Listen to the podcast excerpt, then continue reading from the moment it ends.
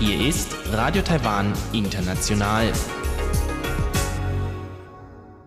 Herzlich willkommen zum halbstündigen deutschsprachigen Programm von Radio Taiwan International an diesem Sonntag, den 15. Dezember. Am Mikrofon begrüßt Sie Karina Rother und das haben wir heute für Sie im Programm. Im Wochenendmagazin ist Robert Stier im Gespräch mit Anja Schnabel. Anja Schnabel war beruflich zur European Education Fair in Taipei und hat das Land zum ersten Mal seit 30 Jahren wieder besucht. Im Wochenendmagazin berichtet sie von ihren Erlebnissen. Im Kaleidoskop geht es dann mit Chiu Behui und Sebastian Hambach weiter. Heute zum Thema Zeichen des Jahres. Mehr dazu nach dem Wochenendmagazin.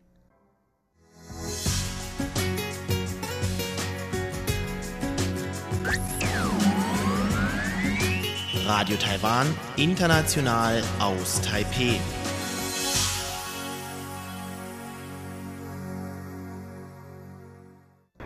Ja, herzlich willkommen beim Wochenendmagazin und herzlich willkommen, Frau Schnabel. Hallo. Hallo, Herr Stier. Ich freue mich. Ich freue mich auch. Sie sind hier letztens nach Taiwan gekommen. Was hat Sie hierher gebracht? Ja, ich ähm, leite das Referat ähm, Informationen zum Studium in Deutschland. Gemeinsam mit einer Kollegin bin da zuständig für die Image-Kampagne Study in Germany. Und wie Sie wissen, ist Teil dieser Image-Kampagne äh, in unserem Standortmarketing, ähm, dass Hochschulmessen durchgeführt werden. Und äh, es hat ja vom 25. bis 28. Oktober ähm, in Taiwan äh, die EEST stattgefunden, die Europäische ähm, Hochschulmesse. Und ich hatte die Gelegenheit, meine Kollegen vom Fachreferat dorthin zu begleiten, um mir mal einen Eindruck zu verschaffen von einer solchen Messe. Ja, und war sehr beeindruckt.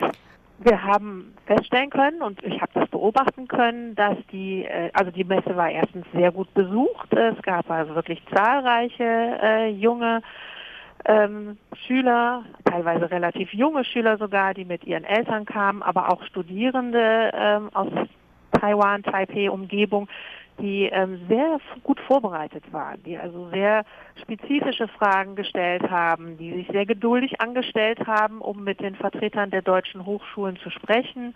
Und äh, das war, glaube ich, für alle Beteiligten einfach eine sehr fruchtbare Zusammenkunft. Ähm, und äh, wie die Kollegen von den deutschen Hochschulen erzählt haben, sind aus solchen Messen auch schon in der Vergangenheit wirklich ja, Projekte ist vielleicht zu viel, aber es sind auf jeden Fall äh, daraus Einladungen entstanden. Es sind tatsächlich Studierende dann auch an die Hochschulen gekommen. Man hat sich wiedergesehen.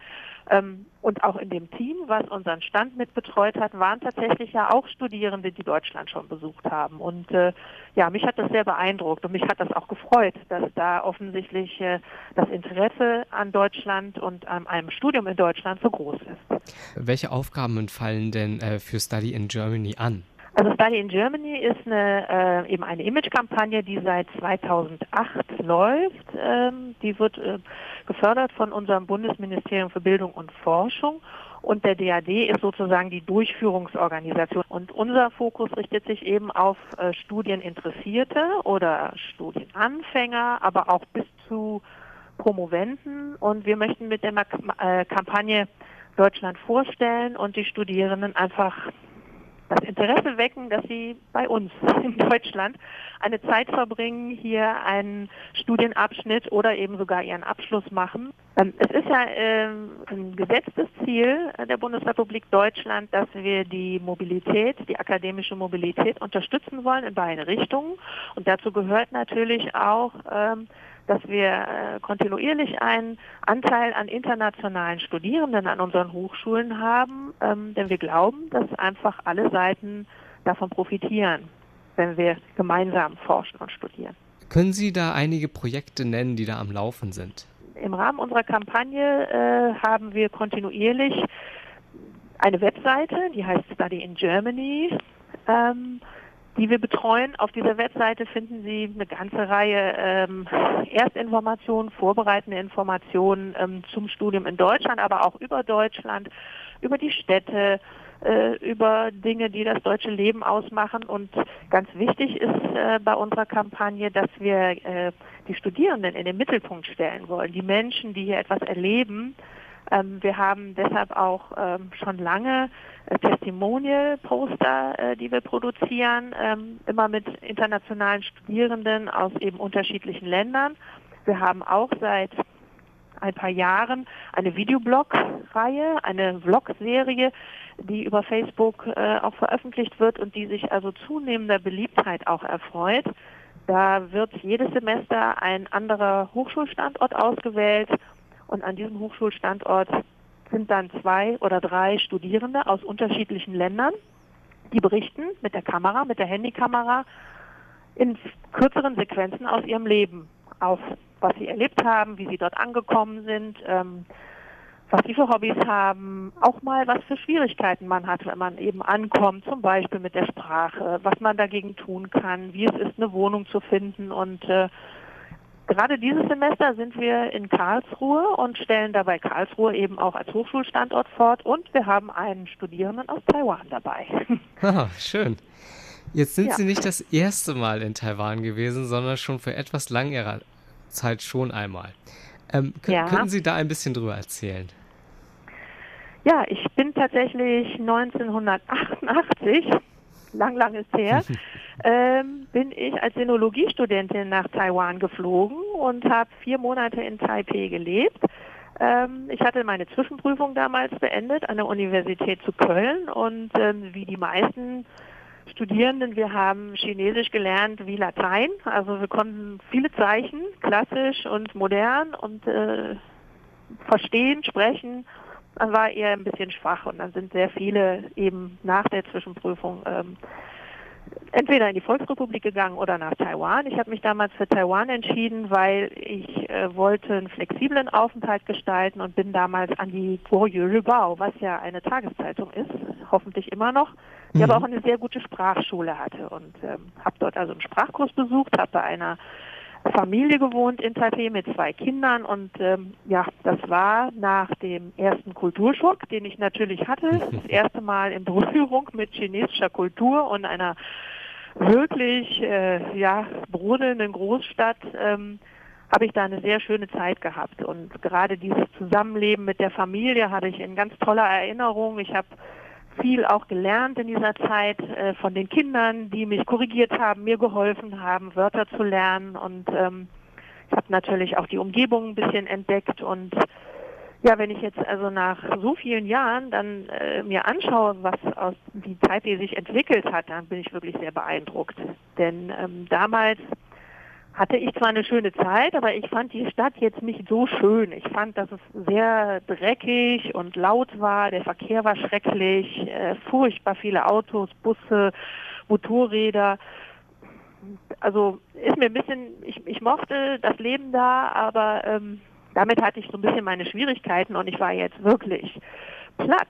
Also wie die Stadt sich weiterentwickelt hat, natürlich ist es auch eine lange Zeit, aber es war schon eindrucksvoll, wie modern einige Stadtviertel geworden sind und auch der öffentliche Nahverkehr mit der U-Bahn, also hat mich super beeindruckt. Das hat mhm. so gut funktioniert und war wirklich perfekt und die Gesellschaft. Also dass man gemerkt hat, die Gesellschaft ist jetzt einfach eine ganz andere, eine ganz offene Gesellschaft, sehr modern. Ähm, Englischkenntnisse sind sehr gut, auch wenn man auf der Straße jemand spricht. Die Leute sind sehr hilfsbereit und trotzdem gibt es eben auch noch die tra traditionellen Märkte und Gassen. Also ich fand, das war jetzt eine sehr schöne Mischung und ich glaube, ich war nicht zum letzten Mal da.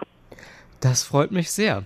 Ja, Ich danke Ihnen sehr für das Gespräch, ähm, Ihre Eindrücke über die Messe und über Ihre Eindrücke von Taiwan.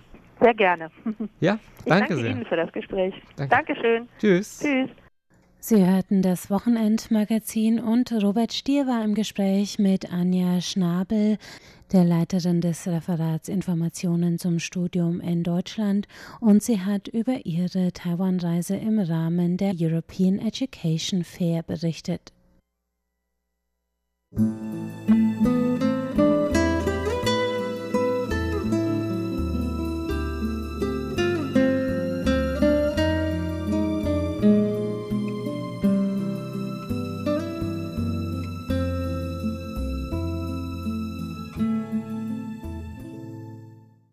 Weiter geht's mit dem Kaleidoskop heute zum Thema Zeichen des Jahres, denn dieses wird in Taiwan jedes Jahr durch eine Online-Abstimmung bestimmt und dieses Jahr haben sich die Teilnehmer für das Zeichen Luan, also Chaos, entschieden. Mehr dazu jetzt im Kaleidoskop.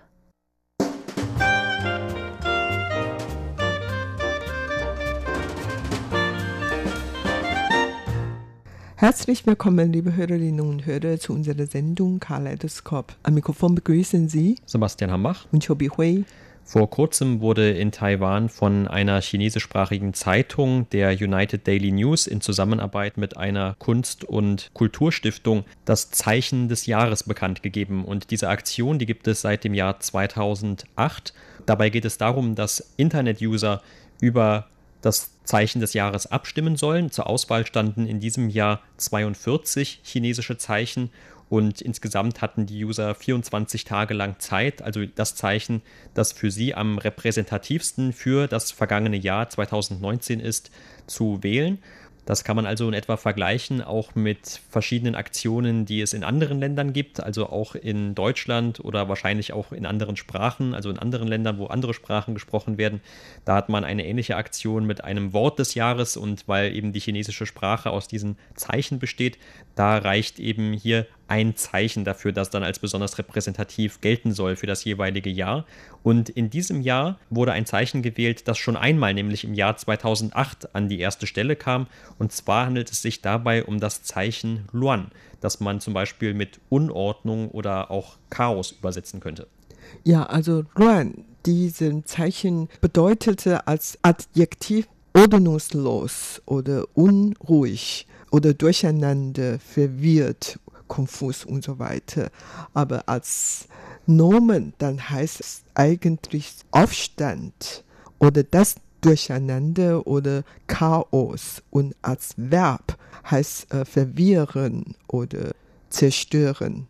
Und als Adjektiv dann als Durcheinander und sehr im Umgangssprache und so weiter. Also überhaupt diese Zeichen hat eigentlich fast nur negative Bedeutung, wird dann in unterschiedlichen Situationen anders verwendet. Aber überhaupt, wie schon gesagt, es hat eine absolute negative Bedeutung eigentlich nicht nur in Taiwan, sondern auch in vielen asiatischen Ländern. Und vor allen Dingen, die Japaner haben zuerst diese Aktion ins Leben gerufen und dann später werden in ganz Asien diese Veranstaltungen abhalten, unter anderem in China, Malaysia, Taiwan, Hongkong, Macau, Singapur, auch in den USA, obwohl die USA nicht zu Asien gehören. Allerdings diese Aktion, wie gesagt, auch jetzt in Deutschland gibt. Also dann jedes Jahr wählt man doch ein Repräsentantenzeichen für das ganze Jahr. Werfen wir jetzt einen Blick auf die Vergangenheiten im Jahr 2019. Was war so schlimm geworden, dass man sich für dieses Zeichen entschieden?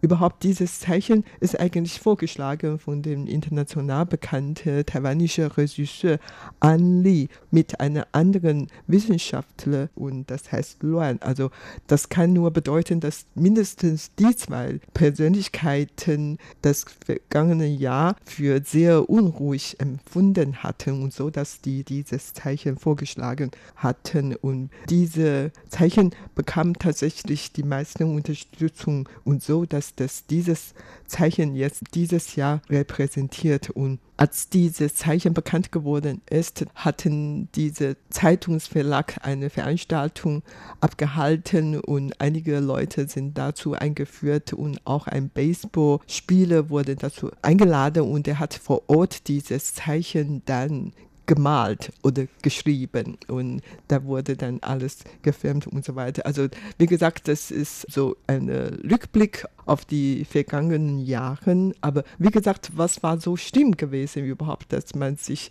dafür entschieden? Es hat natürlich viele Erklärungen dazu. Zum Beispiel, man hat äh, gespürt international die Handelsstreitigkeiten zwischen den USA und China und das führte natürlich dazu, dass äh, überall in der Welt diese Unruhe spürte oder es gibt auch immer noch Nordkorea-Problem oder Briten wollen aus der EU austreten Gruppen und das hatten alle seine Auswirkungen. Und vor allen Dingen die Demonstrationen in Hongkong hat natürlich auch Taiwan sehr stark beeinflusst. Man fühlt sich unruhig auch wegen dieser Demonstration in Hongkong. Der Regisseur Eng Lee wurde dann auch gefragt, warum er denn dieses Zeichen ausgewählt hat. Und er sagte dann als Antwort nur, dass das doch eigentlich sehr offensichtlich sei, denn die Dinge stünden überall eigentlich sehr angespannt da und eben damit dann auch chaotisch. Und was er jetzt genau mit überall meint, das ist wahrscheinlich, oder mit den Dingen auch meint, das äh, kann man sich dann ungefähr auch denken. Also diese verschiedenen Schlagzeilen, die es in diesem ganzen Jahr gab und von denen dann wahrscheinlich viele auch von den meisten Menschen eher negativ aufgefasst werden dürften. Aber so ist das ja auch oft bei Schlagzeilen. Das hat ihn dann dazu verleitet, also dieses Zeichen sozusagen einzureichen. Aber er hat dann noch ein kleines bisschen weiter begründet und gesagt, dass vielleicht auch viele Leute frustriert sind, gerade wenn sie Ideale hatten und diese Ideale dann aber in diesem Jahr eher geschadet äh, gesehen hätten. Aber er sagte, er hoffte, dass sie dann vielleicht schaffen, wenigstens aus dieser Situation zu lernen. Und er hoffe, dass es ein Jahr geben werde, in dem dann das Zeichen für Frieden einmal das repräsentative Zeichen sein könne und dass die Leute sich eben besser zu verstehen lernen und respektieren lernen oder auch einfach nur freundlich zueinander sind und generell eben sich dessen bewusst werden in der Welt, dass man eben gemeinsam also dieses Leben miteinander teilt. Also hier ist auch er vielleicht dann besonders idealistisch und man hat so das Gefühl, dass er vielleicht auch tatsächlich etwas gelitten hat in diesem Jahr unter den ganzen Eindrücken, die er da mitgenommen hat.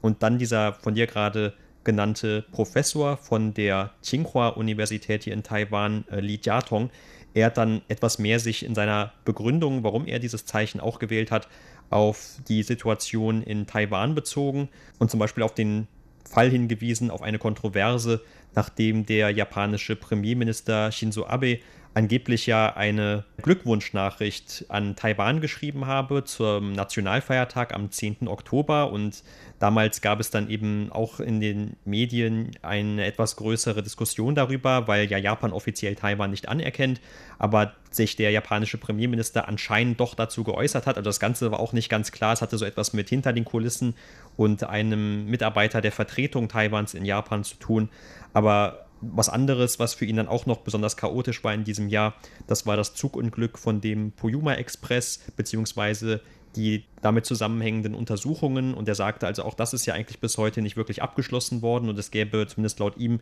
keine Erklärung dafür oder dann auch noch Diskussionen über die Schulpläne, die hier auch für Kontroversen gesorgt hätten im vergangenen Jahr. Also seine Antwort war dann doch mehr auf Taiwan bezogen und er sagte also, diese ganzen Beispiele, das sei dann für ihn der Grund, dass er Taiwan also in einem Zustand der Unordnung sehe. Und eigentlich hat in Taiwan in den vergangenen zwölf Monaten noch einiges passiert. Zum Beispiel, es hat wirklich dann äh, Pilotenstreik gehabt oder Flugbegleiterinnen haben auch für lange Zeit demonstriert, gestreikt. Und Taiwan hat in den letzten Jahren auch sehr viele diplomatische Verbündeten verloren. Das wirkt eigentlich nicht so richtig auf die normale Bürger aus. Allerdings ist auf jeden Fall keine gute Nachricht überhaupt für dieses Land. Und man steht jetzt kurz vor den Wahlen und die Parteien haben immer gegenseitig vorgeworfen und es führt natürlich auch keine zu gutes, gemütliches Atmosphäre. Und es gibt im Internet oder überhaupt viele Fake News und man hat immer darüber gesprochen. Alle Bürger wissen gar nicht, an was sie eigentlich glauben sollten. Und die Beziehung zwischen Taiwan und China ist ja auch so angespannt, so dass man auch nicht weiß, wie sich weiterentwickeln soll, dieses Land. Und es gibt noch Justizreformen in den vergangenen Jahren, Bildungsreformen, Rentenreformen, ziemlich viele Reformen. Das führt natürlich auch mehr oder weniger zu Unruhe und zwar in verschiedenen Gruppen. Also überhaupt man hat diesen Eindruck und das ist eigentlich nicht so augenfällig, weil auch in den vergangenen elf Jahren wurde jedes Jahr ein Jahreszeichen ausgewertet. Aber wenn wir diese Zeichen mal überblicken, dann merkt man schon, dass die Taiwaner sich fast immer eher für so negative Zeichen entschieden. Zum Beispiel 2008, wie gesagt, hatten wir diese Luan Chaos ausgewählt und in den darauffolgenden Jahren gibt es zwar auch einige positive Zeichen, aber überhaupt, äh, ich werde behaupten, die meisten sind eigentlich negativ. Zum Beispiel Yo 2012, das ist besorgt, oder 2013 Ja, falsch, fake, oder 2014 schwarz, 2015 Huan, wechseln, oder 2006 bitte, oder 2017 Mang, undeutlich und dann 2018 Fan enden, in diesem Jahr wiederum Luan. Und positiv sind nur vielleicht 2011, das ist Zan, also das Zeichen, das man in Facebook immer benutzt, also gefällt mir oder likes. Oder 2010, das ist Dan, Fahrt, also eher so neutrales Wort. Oder 2009, Pan, Hoffnung. Also überhaupt würde ich sagen, also die meisten sind negativ bestimmt. Also weiß nicht, am Jahresende muss man vielleicht gerade deswegen mehr Geld ausgeben oder so. Dann äh, schmerzt allen und dann hat man sich meistens für negative Zeichen entschieden. Ja, und nicht nur in den vergangenen Jahren, auch wenn man sich etwas die anderen Zeichen anschaut, die in diesem Jahr zur Auswahl standen, oder zumindest diejenigen, die dann noch unter die Top 10 gekommen sind. Also insgesamt waren es ja 42 Zeichen, aber auch die unter den Top 10 verbliebenen oder den Top 9, wenn man jetzt dieses Chaos schon einmal außen vor nimmt, das sind dann auch eher so negative Zeichen oder Zeichen mit einer, wo man eher sagen würde, das hat auch eine negative Bedeutung. Zum Beispiel auf dem zweiten Platz gelandet ist das Zeichen Huang und das heißt eher so Lügen oder belügen und dann auch wieder das Zeichen Yo, das dann so was wie bedauern oder sorgen bedeutet. Und auf dem vierten Platz steht ein Zeichen für ängstigen oder fürchten. Auf dem fünften Platz steht ein Zeichen für fürchten oder beängstigen. Und dann zum Beispiel auch auf dem siebten Platz landete das Zeichen für betrügen und auf dem zehnten Platz das Zeichen für Einsamkeit. Also auch eher insgesamt hat man das Gefühl, dass es den Taiwanern nicht so gut ging, wenn man sich diese Zeichen anschaut und dass man anscheinend sehr viele Sorgen hat und dass eher negative Schlagzeilen vielleicht auch für die meisten hier eine große Rolle wieder gespielt haben, wenn es um die Bewertung des Jahres in einem einzigen Zeichen geht. Ja, vielleicht deswegen wendet man sich an den sogenannten Ratschlägebücher. Also vor kurzem hat Eslein Buchhandlung eine Top 10 Bücher in diesem Jahr bekannt gegeben und an der Spitze steht ein Buch von dem Schriftsteller Tsai Kang-yong. Und dieses Buch geht eigentlich darum, wie man sich zu sich kehren sollte. Also handelt es sich eigentlich um ein ratschlaggebende Buch in der Vergangenheit wurden normalerweise eine Literatur, eine Romane und Liebesgeschichte, was auch immer, sogar manche Krimi an die Spitze kommen. Aber seit einigen Jahren habe ich gemerkt, vielleicht weil die Leute die Unruhe spürt oder Chaos spürt und man liest inzwischen immer mehr solche Bücher, sodass diese Kang-yong in diesem Jahr an die Spitze gekommen ist. Und in den Top Ten, da gibt es fast drei, vier oder fünf Bücher, die eigentlich um diese ähnliche Bücher handelte, wie man sich zu sich kehren sollte oder wie man dann Hilfe bekommen könnte, um sich zu helfen. Ich muss ehrlich sagen, solche Bücher sind für mich ganz langweilig, aber irgendwie sind die Bestseller überhaupt in diesem Jahr die Werte ändern sich, das merkt man eigentlich auch. Ja, und nicht nur, dass die Leute nach einer emotionalen Unterstützung suchen oder solchen Ratgebern, um vielleicht besser im zwischenmenschlichen Umgang zu werden oder selbst mehr Selbstvertrauen zu bekommen, sondern auch ein großes Anliegen für viele Taiwaner, wenn man sich diese Bücherlisten anschaut, zumindest scheint dann im vergangenen Jahr 2019 gewesen zu sein, dass man also irgendwie seine Reichtümer vermehren möchte oder zumindest sich finanziell besser absichern möchte. Denn von diesen 100 Bestsellern, da waren 52 dem Bereich Finanzen oder auch Geschäft zuzuordnen. Das heißt also, besonders großes Interesse bestand also darin, zum Beispiel, wie führt man ein Geschäft oder eben wie bessert man seine Finanzen auf, wie investiert man und solche Fragen. Und das passt ja auch ganz gut zu dieser traditionellen Wirtschaftsstruktur in Taiwan, wo es ja besonders viele kleine und mittelständische Unternehmen gibt und wo sich tatsächlich dann viele Leute Gedanken darüber machen, wenn sie ein Geschäft eröffnen, wie macht man das überhaupt, was muss man dabei beachten und solche Dinge. Also das war zumindest auch in dieser Liste von diesem Buchhändler äh, deutlich zu spüren Und auf der anderen Seite, was dann etwas kürzer gekommen ist und was aber vielleicht dann auch diese harte Lebensrealität im vergangenen Jahr oder zumindest empfundene harte Lebensrealität im vergangenen Jahr widerspiegelt, dass eigentlich so die fiktionale Literatur, Romane oder auch eben Bücher aus den Geisteswissenschaften, dass die kaum noch vertreten waren, zumindest weniger als in den Vorjahren. Aber einen anderen Trend, den es zumindest auch schon zu verzeichnen gab bei dieser Bücherliste, das ist, dass immer mehr E-Books gekauft werden und auf der anderen Seite auch, dass immer mehr Comics oder illustrierte Bücher gekauft werden. Und das hat wohl auch mit der Verbreitung des Internets in Taiwan zu tun, dass eben immer mehr Leute Zugang auch gerade zu diesen visuellen Medien suchen und vielleicht für viele tatsächlich ein Comicbuch interessanter dann ist als ein Roman lesen, wo man dann eben nur Zeichen hat.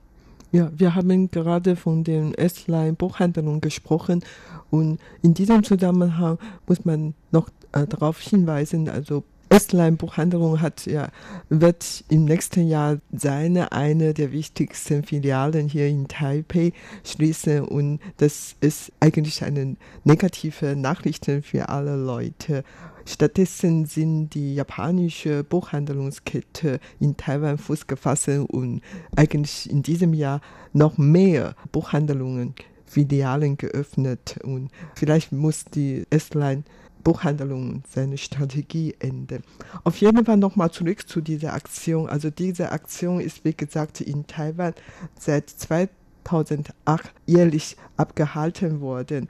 Allerdings diese Ergebnis ist eigentlich nicht von allen unterstützt.